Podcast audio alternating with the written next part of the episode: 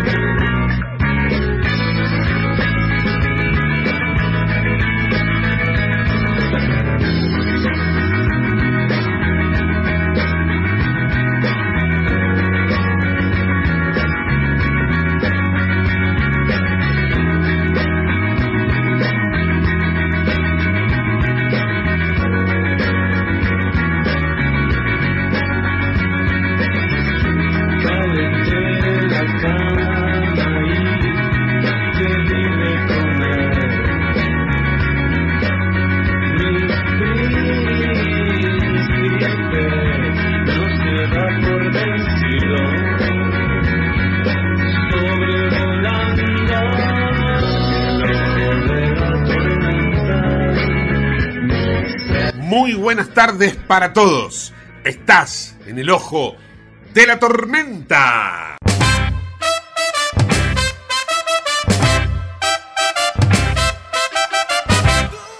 Bueno, te cuento que en el día de hoy el dólar volvió a dar la nota porque llegó a cotizar 500 pesos, para tener en cuenta que este es el récord máximo que ha tenido la divisa en la Argentina y que esto llevó a que hasta el propio presidente, de lo cual vamos a dar cuenta en un ratito nomás, eh, se pronunciara al respecto sobre las causas del dólar. Intervino el ministro de Economía, Sergio Massa, le pidió permiso al Fondo Monetario para utilizar eh, recursos del Banco Central y de esa manera poder contener la escalada del dólar en los eh, lo, en lo que sería los dólares financieros, no tanto el contado con liqui como el MEP. De esta manera entonces a través del Banco Central el ministro Massa eh, llegó a utilizar eh, parte del dinero que tenía comprometido con el acuerdo con el Fondo Monetario.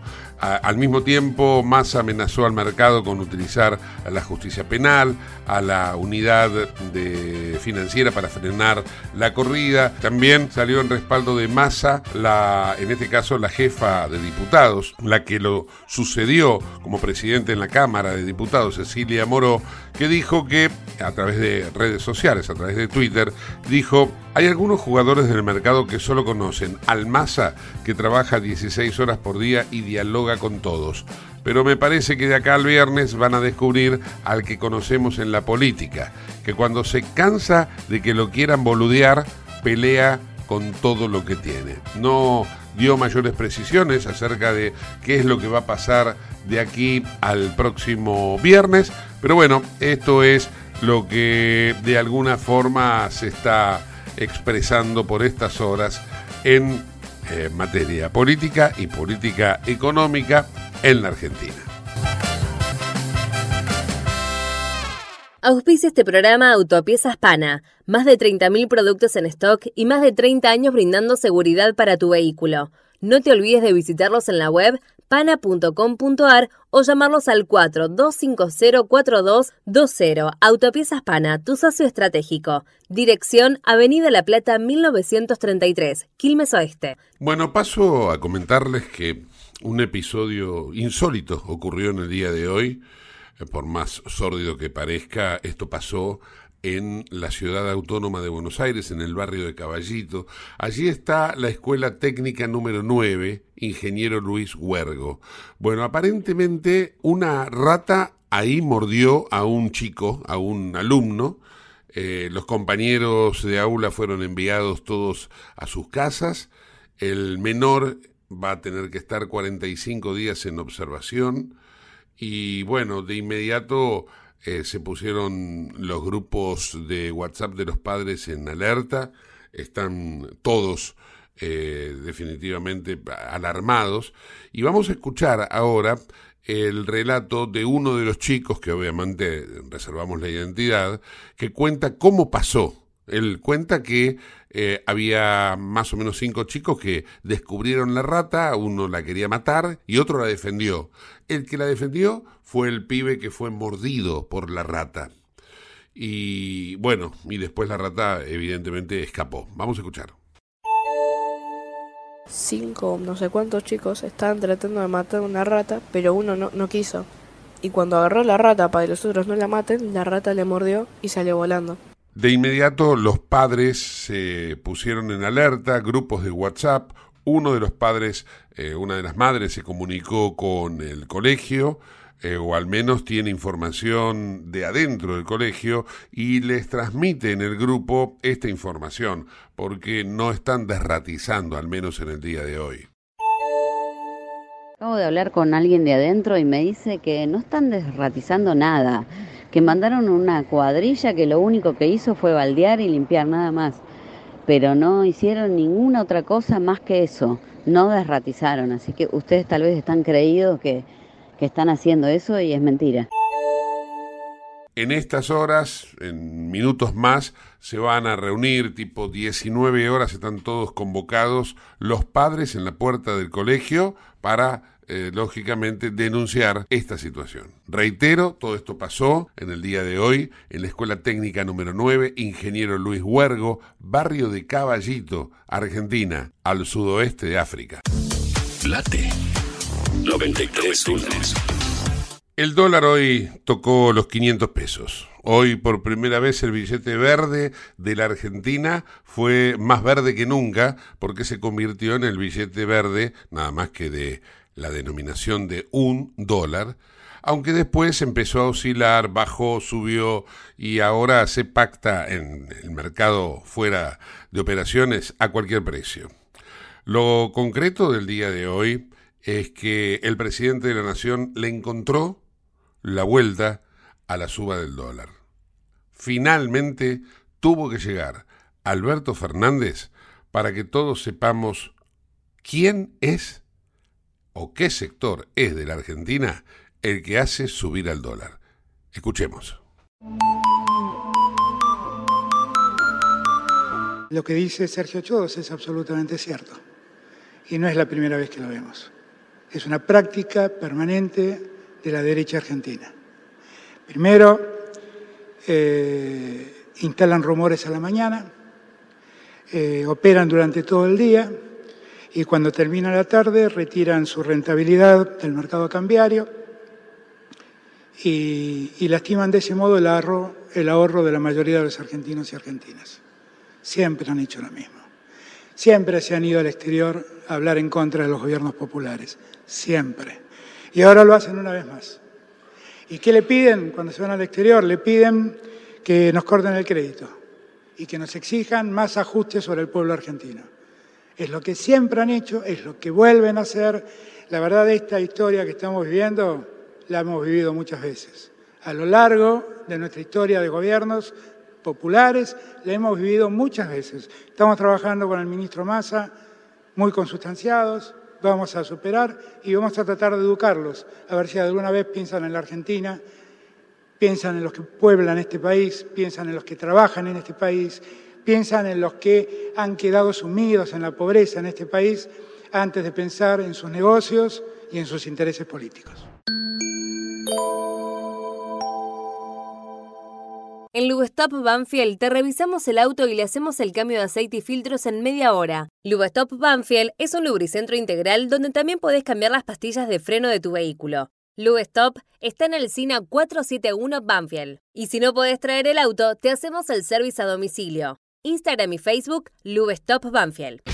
En un año clave para la expansión internacional de las economías de Argentina y Brasil, escuchamos a Gustavo Segué.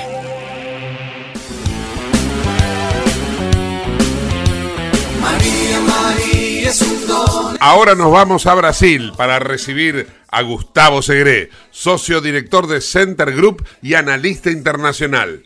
Muy buenas tardes, Gus. ¿Cómo estás? Buenas tardes, Gustavo. Buenas tardes a la audiencia. Las noticias desde Brasil tienen mucho que ver con la política y en particular con el gobierno.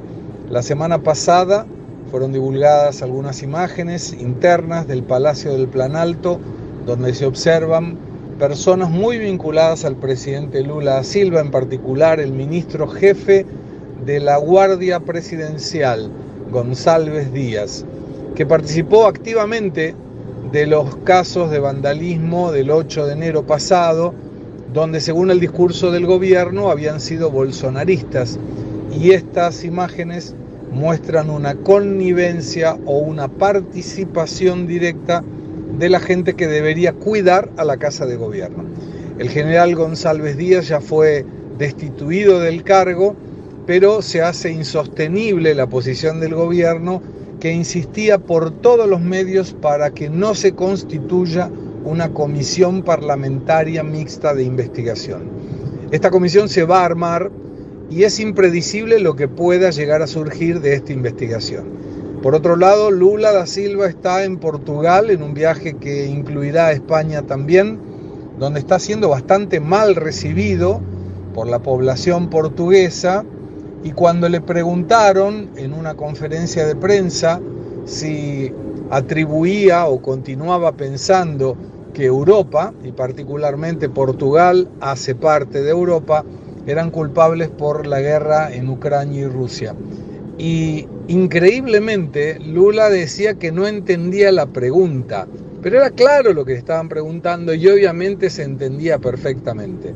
Bueno, Lula sigue peleándose ahora con los rusos, con los ucranianos, con los europeos, con los americanos. Solo falta pelearse con los chinos que por ahora siguen siendo amigos. La situación continúa siendo complicada en lo económico porque con estas imágenes que han sido divulgadas, la prioridad del gobierno es parar este escándalo. Y tenía en la pauta del Congreso la tratativa de este nuevo acuerdo que se llama arcabouzo fiscal para poder gastar más vinculado con las recaudaciones del Estado.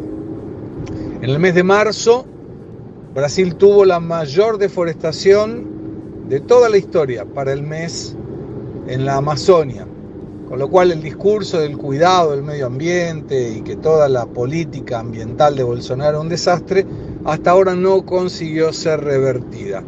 Pero Brasil todos los días tiene una sorpresa. Y la sorpresa en este caso está a cargo de la esposa del presidente de la nación Lula, la señora y primera dama Yanja, que en todo viaje que hace no para de gastar y gastar con la tarjeta corporativa de la presidencia, al punto que hay varios diputados que han hecho una propuesta de ley para que la tarjeta corporativa de la presidencia tenga un límite, porque la señora Yanja defiende a los pobres, pero vive como rica. Un abrazo grande, hasta la semana que viene desde Brasil. Claro que sí, querido amigo, hasta la semana que viene. Gustavo Segre, en el ojo de la tormenta. ¿Estás buscando vinos para darte un gusto o para regalar? La Vinoteca Uva Morada cuenta con una amplia variedad de vinos exclusivos para diferentes ocasiones. Buscala en Instagram, arroba uva morada ok. Uva morada, vinos especiales para personas especiales, arroba uva morada ok. Hoy hay un paro de docentes bonaerenses, eh, al menos comienzan el día de hoy y aparentemente es por 48 horas. Vamos a dialogar con Paula Ackerfeld, es miembro de la comisión directiva de Suteba Tigre. Hola Paula, gracias por atendernos, ¿cómo va? Hola, ¿qué tal? Buenas tardes, muchas gracias a ustedes. Eh, y bueno, sí, así es como vos mencionabas, estamos empezando la primera jornada de esta medida de 48 horas que bueno, tiene un nivel de acatamiento muy grande en toda la provincia. Eh, la comedia la convocamos desde las seccionales eh, de SUTEBA de conducción multicolor, las minorías y los congresales de toda la provincia, y el acatamiento viene siendo muy extendido, la verdad. Ajá, ¿y los motivos de, el paro? Mira, en principio eh, el paro responde al problema eh, del salario, eh, que se ha visto totalmente devaluado. Bueno, inclusive en el día de ayer hemos visto una nueva corrida cambiaria, así que se está pidiendo la reapertura de paritarias y que el salario sea equivalente a la canasta familiar, porque pensá que el salario inicial de una maestra eh, en este momento está en 140 mil pesos, cuando la canasta básica está en más de 190 mil y bueno, las proyecciones inflacionarias son muy altas, así que esta es una de las demandas. Eh, y después también estamos planteando el presupuesto para infraestructura, eh, porque como se vio, bueno, desde la ola de calor, la falta de condiciones de las escuelas, este, que realmente se caen a pedazos este, a lo largo y a lo ancho de la provincia, y también estamos planteando la demanda por nuestros estudiantes, eh, del aumento del servicio alimentario escolar, porque la realidad que estamos teniendo en nuestras escuelas es que eh, los chicos que recibimos eh, son parte del 52% de pobres que, estamos teniendo en el país. Así que estamos solicitando esto y las becas también para que los chicos puedan seguir estudiando. Claro, claro. Ahora, vos me hablás de lo que fue el cambio en el día de ayer en el día de hoy ya está, ha superado los 500 pesos, un dólar, 500 pesos. Entonces digo, si este paro era por 48 horas por el día de ayer, van a tener que hacer un paro por toda la semana entonces. Sí, en verdad, bueno, nosotros este, mañana tenemos que evaluar cómo darle continuidad a las medidas. Eh, en, bueno, por lo menos en, la seccional de Tigre vamos a tener asamblea y seguramente tengamos instancias provinciales para evaluar cómo seguir, eh, para obtener alguna respuesta por parte del gobierno provincial de Kisilov, porque la realidad es que la única respuesta que hemos tenido hasta ahora es eh, perseguir y acusar de ilegal a esta medida. Eh, durante todo el día de ayer, digamos, esta fue la, política que tuvo el gobierno con un comunicado que generó mucho temor y mucha confusión en las compañeras. Eh, y bueno, que fue secundado también por la conducción eh, de Roberto Baradel. Nosotros somos oposición en el gremio, pero esta medida está concitando la adhesión de las grandes mayorías porque hay mucho malestar y mucho descontento con esta situación. Y también estas medidas persecutorias generaron malestar. Eh, porque es un derecho democrático elemental, bueno, es un derecho constitucional el derecho a huelga, eh, y muchas compañeras nos decían, eh, porque ayer estaban en las escuelas toda esta situación y de repente se veía lo que vos decís, viste que el dólar iba subiendo y decían, bueno, pero el gobierno no está persiguiendo a los responsables de, esta corrida cambiaria como nos persigue a los docentes, este, mientras además le dan beneficios a a las patronales agrarias, a las grandes empresas. Así que esto, bueno, generó también muchísimo malestar en las compañeras que se organizaron para hacer efectiva la medida en el día de hoy. Sí, sí, tal cual como vos lo estás describiendo. Y además, bueno, y por ahí te cambio un poco el, rumbo de la conversación, ¿no? Pero es porque me surge la inquietud, vos lo mencionaste. Eh, llama la atención que Roberto Baradel, al frente del gremio SUTEBA, evidentemente eso lo ha logrado porque ha sido votado así, ¿no? Pero que no, no cuente con eh, el respaldo de las bases, pero al mismo tiempo como que no mide la realidad de este reclamo, que también es un reclamo válido, ¿no? Eh, entonces digo, ¿Cómo, cómo se, se compatibiliza eso? Perdón, no me salía la palabra, eh, en, una, en, una situación como la que se está viviendo, ¿no? Claro, sí, sí, la realidad es que, bueno, este Baradel parece más un jefe de campaña electoral de Kisilov que el dirigente de, un sindicato. Pidió la reelección, pidió la reelección de Kisilov. Sí, sí, sí, por eso, o sea, son parte, digamos, de la campaña oficial eh, de Kisilov. Bueno, Yasky, que es este miembro de, nuestra central, que es la CTA, es directamente diputado del Frente de Todos. Eh, entonces, bueno, la verdad es que es, complicado estar de los dos lados del mostrador, más en un momento que está viendo ajuste. Eh, y la realidad es que, bueno, este, lo que vos preguntabas este, respecto de, la legitimidad, digamos, de esa conducción, las elecciones este, se dieron en un momento, bueno, de vuelta de la pandemia, con eh, digamos, muy baja participación, pero eh, lo que ellos plantean este, y todo no, no, lo pueden sostener en ninguna escuela. Por eso, a pesar de las amenazas, o sea, eh, el propio sindicato, digamos, oficial salió a desestimar la medida y hoy estamos hablando, bueno, yo soy de Tigre, que tenemos más de un 90% de acatamiento, pero en distritos muy importantes como La Matanza, por ejemplo, este, están hablando de un 70% de acatamiento y esos números se ven en muchos distritos que están conducidos por, por el oficialismo, digamos, de, de, Baradel, o sea que esa legitimidad no, no la están teniendo porque hay descontento y ellos realmente no están haciendo nada, ni convocando asambleas, ni convocando absolutamente a nada, este, así que bueno, la exigencia es a que convoquen, este, para obviamente poder continuar con, con estas medidas este, y, y poder, digamos, este, eh, resolver los problemas que estamos planteando hacia la docencia y hacia el conjunto de, la comunidad educativa, del pueblo trabajador. Está claro, está claro. Eh, dejando de lado este tema, y sé que no corresponde a tu distrito, pero necesito una opinión de alguien idóneo, y creo que lógicamente vos lo sos. En el día de hoy se descubrió en el área de la Ciudad Autónoma de Buenos Aires, en un colegio, la Escuela Técnica Huergo, un chico fue mordido por una rata. Eh, y lógicamente los padres están todos en estado de alerta. El colegio no ha derratizado, lo único que fumigaron un poco, esta realidad de la ciudad autónoma de Buenos Aires, que por lo general se considera que allí hay mucho más, y perdón, ¿no? Pero, viste la, la, frase civilización o barbarie, bueno, ahí hay más civilización que la barbarie bonaerense. ¿Cómo lo, ¿Cómo lo, ven ustedes en un distrito como es el caso tuyo de Tigre, pero en un distrito más amplio como es la provincia de Buenos Aires? Eh, mira, la, sí, vi justo hoy esa noticia, este, y bueno, se da en un momento donde hay paro. Hoy eh, eh, la ciudad, los docentes porteños también están haciendo una medida de fuerza, están de paro.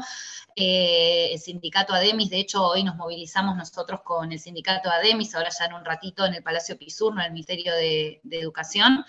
Eh, y bueno, la realidad es que en esto no hay grieta, ¿no? Más allá de, de los recursos este, que, con los que cuente cada jurisdicción, eh, la política de la reta no, y, y, la política de, de en cuanto a educación no tiene grieta porque claramente la educación no ha sido una prioridad. Eh, y bueno, por eso también los docentes porteños están parando y movilizándose en el día de hoy. Y, y sobre sí. este episodio, ¿no? De la rata en no es si hicieron la rata, viste que siempre decían porque en el colegio, no, acá fue una rata de verdad.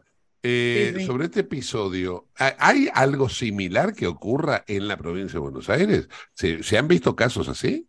Y nosotros hemos tenido, sí, tenemos este, constantemente denuncias este, de presencia de roedores, de heces, este, bueno, desde eso hasta paredes electrificadas, los pozos que se rebalsan, o sea, realmente la realidad este, de las escuelas dista muchísimo de lo que es la publicidad oficial, que además tiene pauta oficial, la publicidad sobre educación, por lo menos en la provincia, este, y, y es una situación paupérrima, con cero inversión. Hace décadas, por ejemplo, que no se construye una escuela primaria este, en, el distrito mío, pero después de conjunto, este, la realidad bonaerense es, muy similar. Bueno, en Moreno hemos tenido eh, la, la, lamentable situación de, de, Sandra y Rubén con la explosión, eh, y este año hubo de nuevo eh, situaciones de pérdida de gas.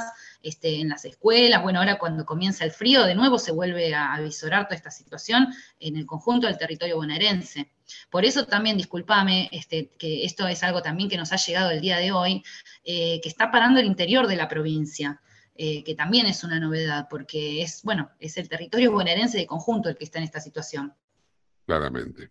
Te agradezco mucho, Paula. Ha sido muy amable. ¿eh? No, bueno, muchas gracias a ustedes. Te mando un saludo. Paula Ackerfeld miembro de la comisión directiva Suteba Tigre en el ojo de la tormenta. Comunicate al 11 5965 2020. El WhatsApp de Late. Hasta aquí esta primera parte del programa. Ahora vamos a hacer una breve pausa y al regreso de la misma vamos a ocuparnos de una situación de la cual poco conocimiento tenemos. El norte de la Argentina, particularmente en el noroeste del país, en Salta, comunidades indígenas están viviendo como cuando fue colonizada América. No tienen agua potable, no tienen ningún tipo de servicios, no tienen asistencia del Estado. De esto vamos a hablar en el próximo bloque. No te vayas del ojo de la tormenta.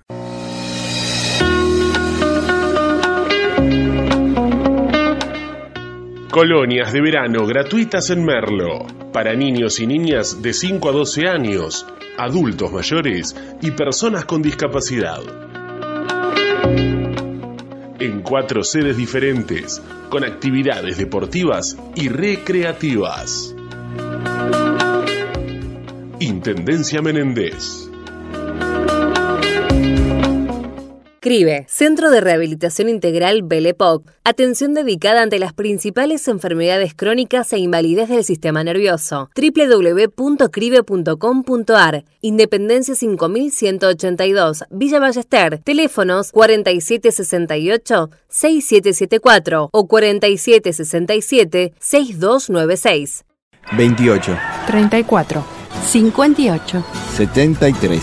No importa si tenés 18 o 70 años, vos también podés terminar la secundaria de forma virtual y desde cualquier lugar del país. Con educación hay futuro. Conoce más en buenosaires.gov.ar barra Terminal la Secundaria. Buenos Aires Ciudad. IRSA. Somos la mayor empresa argentina inversora en bienes raíces. IRSA. Líderes en real estate. Autopiezas Pana Distribuidor Nacional de Autopartes, líder en el rubro suspensión, dirección y frenos para vehículos. Para más información sobre las marcas que trabajamos, visítanos en nuestra web pana.com.ar o escribinos a nuestro email pana.pana.com.ar. Autopiezas Pana tu socio estratégico. Te invitamos a conocer La Pampa, porque creemos en una nueva forma de viajar a un ambiente ideal para estos tiempos. Aire puro, bosques y fauna nativa, gastronomía gourmet, vinos patagónicos, pueblos con historias emocionantes. En La Pampa, seguro te relajás, seguro te emocionás, seguro disfrutás. Viaja seguro, viaja a La Pampa, portal de la Patagonia. Operativo de vacunación COVID. Completa el esquema de vacunación de lunes a viernes en Defensa Civil. Victoriano Loza, 998 Merlo. De 9 a 16 horas, presentate con DNI y carnet de vacunación. Intendencia Menéndez. Después del cimbronazo que pegó el dólar en el día de hoy, eh, desde Juntos por el Cambio salieron a contestarle al presidente que habló precisamente de que había sectores de la derecha argentina que conspiraban para con su gobierno. Entonces, algunos elementos de Juntos por el Cambio recogieron el guante, se sintieron tocados por esa eh, declaración presidencial y dijeron, estamos muy preocupados por la fragilidad económica y la falta de apego a la realidad del presidente. Y atentos a esta última frase, falta de apego a la realidad, quiere decir le están sosteniendo que no está viendo las cosas tal como son. El espacio opositor emitió un comunicado después de la reunión de autoridades partidarias eh, llevada a cabo en medio de esta suba del dólar. El 2 de mayo va a haber otro encuentro de dirigentes opositores para, eh, desde lo que sería los gabinetes económicos de las diferentes vertientes que tiene Juntos por el Cambio, analizar a la Argentina. Pero en esta oportunidad estuvieron eh, Maximiliano Ferraro de la coalición cívica, estuvo también Federico Angelini, que es el presidente del PRO, Gerardo Morales, titular del radicalismo, Miguel Ángel Pichetto de Encuentro Republicano, y bueno, eh, en ese sentido es como se llevó a cabo hoy en las oficinas de coalición cívica en el Congreso de la Nación este encuentro que tuvo uno de los dirigentes participó de modo virtual. Le respondieron al presidente de la Nación. En Lubestop Banfield te revisamos el auto y le hacemos el cambio de aceite y filtros en media hora. Lubestop Banfield es un lubricentro integral donde también podés cambiar las pastillas de freno de tu vehículo. Lubestop está en el SINA 471 Banfield. Y si no podés traer el auto, te hacemos el servicio a domicilio. Instagram y Facebook, Lubestop Banfield. Bueno, ahora nos vamos a trasladar a Salta porque allí la Asociación Civil por la Igualdad y la Justicia, bajo las siglas ASIG, se ha encargado de relevar y luego de confirmado denunciar que las infancias indígenas están abandonadas por el Estado. El abogado, en este caso Nahuel Arias Camacho, abogado eh, representante de ASIG, bueno, nos va a dar más detalles de esta situación. Nahuel, gracias por atendernos. ¿Cómo va?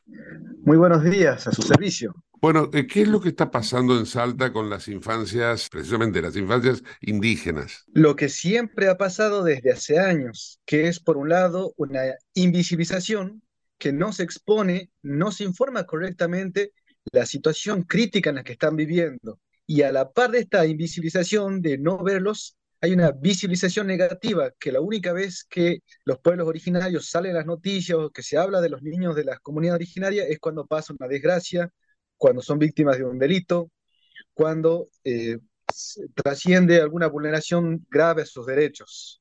Y en concreto, nosotros venimos trabajando desde hace años para lograr que se reglamente la ley de salud intercultural y recientemente tenemos diversos trabajos en, en dirección a obtener agua en condiciones de potabilidad para diferentes comunidades. Eh, eh, por ejemplo, cuando me hablas de las comunidades, contame un poco las comunidades que son eh, alguna algún grupo étnico en particular. Contanos un poco. El, trabajamos y tenemos interacción con muchas comunidades pertenecientes a la etnia Wichí. Ajá.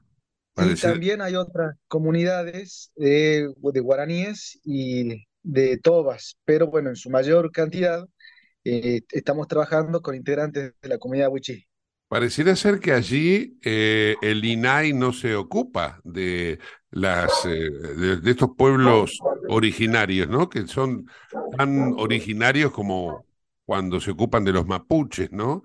Pues solamente pareciera ser que hay como un trabajo hacia los mapuches, pero se discrimina a su vez desde el Estado a los huichís, eh, y, a, los demás, ¿no? Vos me hablas de los tobas, podemos eh, seguir enumerando a, un montón de pueblos originarios de la Argentina, ¿no? Sí, la cuestión pasa es que por ahí el INAI está más atento a la situación de las tierras, regulación dominial, que no está mal, es su función y es su, es su propósito también.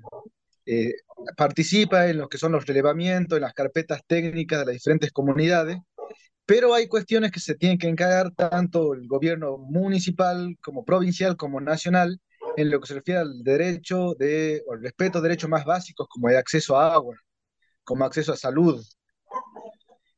Y son obligaciones a veces particulares de la provincia como reglamentar la ley de salud intercultural, crear los albergues, crear los, eh, designar y nombrar los facilitadores interculturales bilingües, de manera que podemos decir que hay un, una omisión, un incumplimiento del Estado a todos sus niveles, del más cercano que es la municipalidad hasta el nivel nacional.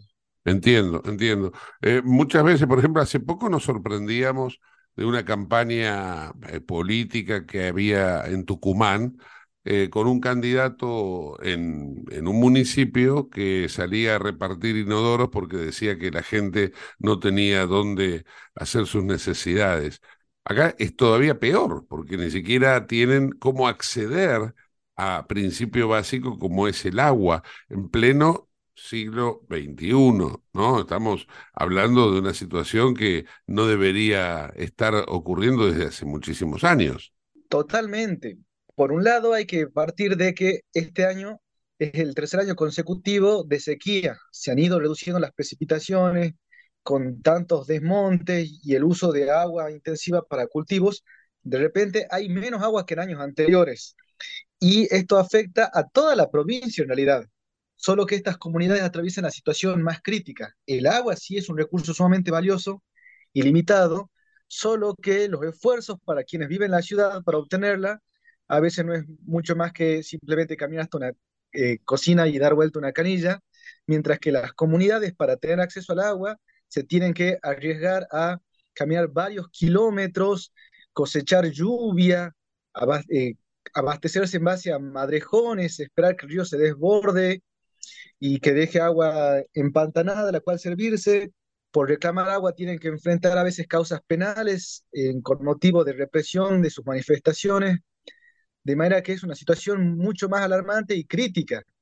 Y en algunas comunidades no solo el agua no es potable, no solo el agua llega en condiciones insuficientes, hay comunidades que se están viendo forzadas a migrar y abandonar su territorio ancestral porque realmente no tienen forma de acceder al agua y están migrando para añadirse a otras comunidades o formar parte de un ejido periurbano en las afueras de algún municipio, de alguna ciudad un poco, eh, bueno, que en alguna medida facilite el acceso a algo tan básico como el agua. En algunas comunidades, por falta de agua, se cierran las escuelas, no hay clases. Eh, hace unos meses veíamos que un gobernador de una provincia, no del, en este caso es el NOA, sino del NEA, lloró porque eh, se emocionó falsamente, ¿no? Obvio, que esto es todo para la política, pero eh, él decía que se emocionaba de haber proveído agua a, gente que no tenía agua. En el caso ahora de Salta, eh, ¿vos ves que hay una real preocupación por parte de las autoridades o es lo mismo que acabo de describir? Yo diría que es lo mismo y si hay eh, preocupación es sumamente selectiva. Como dije al principio, toda la provincia en realidad está afectada por eh, insuficiente cantidad de agua o agua que no cumple a veces el estándar que tiene que tener según el Código Alimentario Argentino. La provincia de Salta decretó la emergencia hídrica, pero los esfuerzos, e incluso hicieron convenios con el ejército para que camiones cisternas estén llevando agua a determinados lugares, pero los esfuerzos fueron muy eh, concentrados en muy pocos lugares que ya estaban urbanizados. La emergencia hídrica comprendía al departamento de San Martín, con la ciudad principal, su cabecera en Tartagal, y Mosconi, que también es un centro urbano importante, pero nada respecto del departamento de Rivadavia, uno de los departamentos en mayor situación de pobreza, que tiene también la mayor cantidad de población originaria y de gran extensión, razón por la cual de repente había esfuerzos, eh, beneficios en materia tributaria, impositiva, camiones cisternas, que están afectados a determinados lugares específicos y otros lugares, como los que reclaman por Ruta 81, totalmente descuidados y ni siquiera registrados en el panorama de las comunidades que no tienen acceso al agua.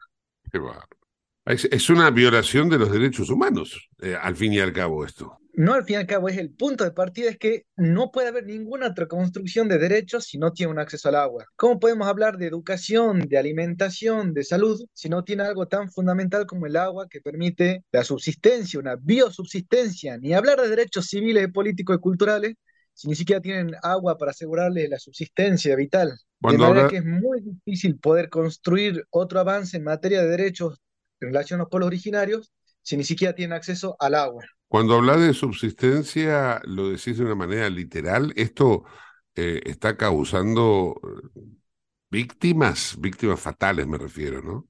Es literal, porque muchos de los niños sufren constantes enfermedades por beber el agua que no está en condiciones de potabilidad. Se afecta, como le digo, la salud, por un lado, y no solo los niños, sino también de todos los adultos, dado que en algunos lugares el agua es excesivamente salada, en otros casos no tiene los requisitos este, bioorgánicos eh, por la cantidad de agentes infecciosos presentes, en otros casos, bueno, el agua tiene mal olor, de manera que afecta de diferentes formas la salud. Hay muchos niños que estaban en riesgo nutricional, pero no por una falta de alimentos, sino por una falta de agua principalmente.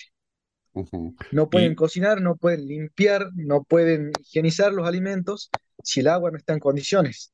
¿Y tienen un registro de las víctimas que ha causado esta situación? Nosotros tenemos conocimiento, somos informados de manera directa por medio de las comunidades cada vez que sucede una circunstancia de este tipo. Ahora bien, en términos oficiales, no han sido publicados todavía, a lo que estamos del año 2023, por parte del Ministerio de Salud, cuál es el total de los niños que habrían fallecido y sus causas. Es más, en lo que hablamos al principio de la invisibilización, uno de los reclamos que nos manifiestan las comunidades es que cada vez que hay un fallecimiento es inscripto de una manera genérica sin explicar la verdadera causa, que en muchos casos, cuando fallece alguien en la comunidad, simplemente el certificado médico dice fallecimiento por paro, perdón, por paro cardiorrespiratorio, sin explicar la causa real que ha llevado a esa situación. De manera que no tenemos datos oficiales y aún si los tuviésemos, las comunidades desconfían de ellos por lo que ellos nos comunican a nosotros de manera directa. Y nosotros también tenemos conocimiento por medio de los dichos de las comunidades de las enfermedades y todos los inconvenientes que están atravesando por falta de acceso a agua potable y también por la falta de cumplimiento de la ley de salud intercultural. Acá la, la producción más cerca de esta cifra, a ver, decime si estoy, estamos muy equivocados, que en los últimos tres años en la provincia murieron 108 niñas y niños en el año 2020, 64 en el año 2021 y 45 fallecidos en el año 2022. ¿Esto lo tienen ustedes eh, también este dato apuntado? Así es, ese es el, justamente el dato oficial publicado por la provincia, por el Ministerio de Salud. Ajá. ¿Y ustedes creen que es más que eso, mucho más? Creemos que sí, que no, no refleja la real situación de los fallecimientos de los niños, o más bien dicho también de que no todos los casos de fallecimiento infantil son computados en estas cifras. Nahuel, agradecido por este contacto y bueno, desde ya estamos visibilizando esta situación este, para que las infancias indígenas dejen de morir. Muchas gracias, quedo a su disposición y sí, es lo que pedimos que por favor lleven la voz de los pueblos originarios a todo el país de la situación que viven y algo que creo que puede generar empatía en cualquier persona. No estamos reclamando nada descabellado, nada controversial. Estamos simplemente llevando adelante el reclamo de acceso al agua. Gracias. Nahuel Arias Camacho, abogado de ASIG, esta asociación civil por la igualdad y la justicia que se ocupa, bueno, de relevar la pobreza extrema que se está viviendo en provincias como, en este caso, Salta. Auspicia este programa CRIBE. CRIBE es un centro de rehabilitación integral que está ubicado en Villa Ballester, provincia de Buenos Aires, certificados con normas de calidad ISO-IRAM. El centro CRIBE ofrece, entre otras terapias, tratamiento de rehabilitación por ozono. La página web es www.cribe.com.ar, sino en facebook.com barra cribecom. CRIBE queda en Independencia 5182 Villa Ballester. Los teléfonos 4768-6774 o 4767-6296. CRIBE, Centro de Rehabilitación Integral Belepop. Nos vamos ahora a la provincia de Santa Fe, donde está Pat Bakir, para que nos cuente una situación que, bueno, se torna prácticamente moneda corriente en la Argentina. 100 personas en dos diferentes trabajos eh, públicos quedaron cesanteadas por falta de fondos. Hola Pat, buenas tardes, ¿cómo estás? Hola Gustavo, ¿qué tal? Buenas tardes. En la provincia de Santa Fe, lamentablemente cesó la actividad con respecto al circunvalar. Fueron despedidos 47 obreros y bueno, no llegaron todavía los fondos de nación que se había prometido en su momento, por eso es que pasó este tipo de cese de actividades. Y también te tengo que contar que cuando vino el presidente de la Nación aquí a la ciudad de Santa Fe, dio por inaugurada lo que es la segunda obra de la parte principal de ASA, que son aguas santafesinas. También han recibido telegramas y los eh, obreros, los operarios, este, bajo el sindicato de la UOCRA, están pidiendo que se los reintegren, pero es exactamente lo mismo que pasó como con el circunvalar. Lamentablemente no, no llegan los fondos, no pueden continuar y bueno, han quedado cesantes, en este caso 45 obreros de, este, de esta obra de ASA. Eh, están pidiendo por favor que los reincorpore el sindicato porque necesitan claramente trabajar y hay una conciliación obligatoria que dictó el ministro Juan Manuel Pusineri, que es el ministro de Trabajo de acá de la provincia de Santa Fe, en la cual aparentemente no estarían acatando. Esto es noticia en desarrollo. vamos a tener más información a lo largo de la semana. Nos reencontramos en la semana, Pat. Un beso grande hasta el jueves. Pat Bakir, en el ojo de la tormenta. Te invitamos a conocer La Pampa, porque creemos en una nueva forma de viajar a un ambiente ideal para estos tiempos. Viaja seguro, viaja a La Pampa, portal de la Patagonia. Publicidad del municipio de La Matanza. El intendente Fernando Espinosa acordó con el Sindicato de Trabajadores Municipales de La Matanza un aumento del 70% a partir de marzo, uno de los aumentos más importantes otorgados hasta el momento en el país. Esta mejora salarial alcanza a todas y a todos los empleados municipales. El acuerdo, firmado por el jefe comunal y los representantes del sindicato municipal, contempla además una suma fija establecida de 20 mil pesos para la totalidad del personal municipal y que en el mes de agosto habrá un nuevo encuentro paritario para evaluar la relación entre el salario y el costo de vida, precisó el intendente Fernando Espinosa. Hasta aquí, publicidad del municipio de La Matanza. Comunícate al 11 59 65 20 20. El WhatsApp de late. Viví la experiencia OnFit. Descarga la app y lleva tu entrenamiento a todas partes. Disponibles para iOS y Android. Bueno, te cuento que en materia de política internacional, la Argentina sigue insistiendo en unirse al grupo BRICS.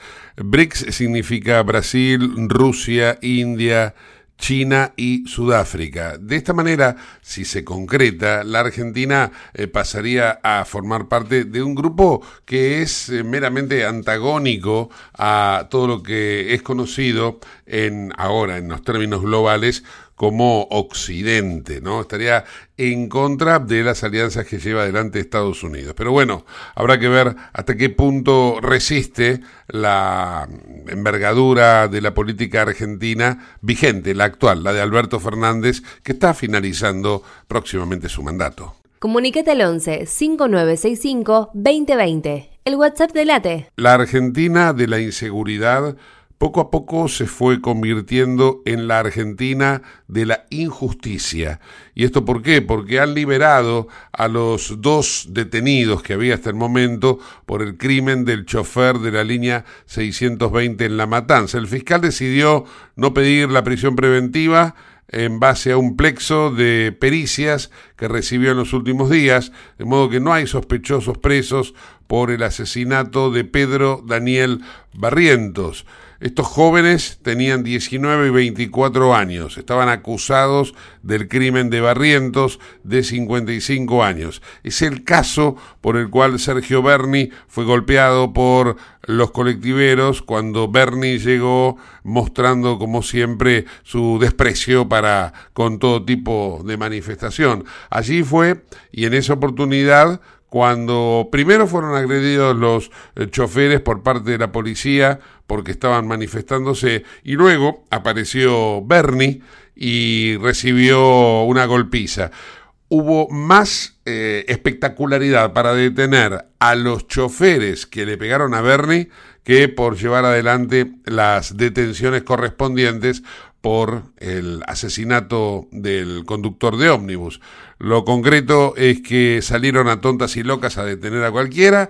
Quedó demostrado con que el fiscal en el día de hoy no quiso avanzar con la prisión preventiva para estos dos detenidos de 19 y 24 años porque considera que no son los asesinos. O sea, la injusticia está presente. Late 93 bueno amigos, hasta acá llegamos por hoy. Gracias por habernos acompañado. Nos reencontramos mañana, como siempre, a las 6 de la tarde. Chao, hasta mañana.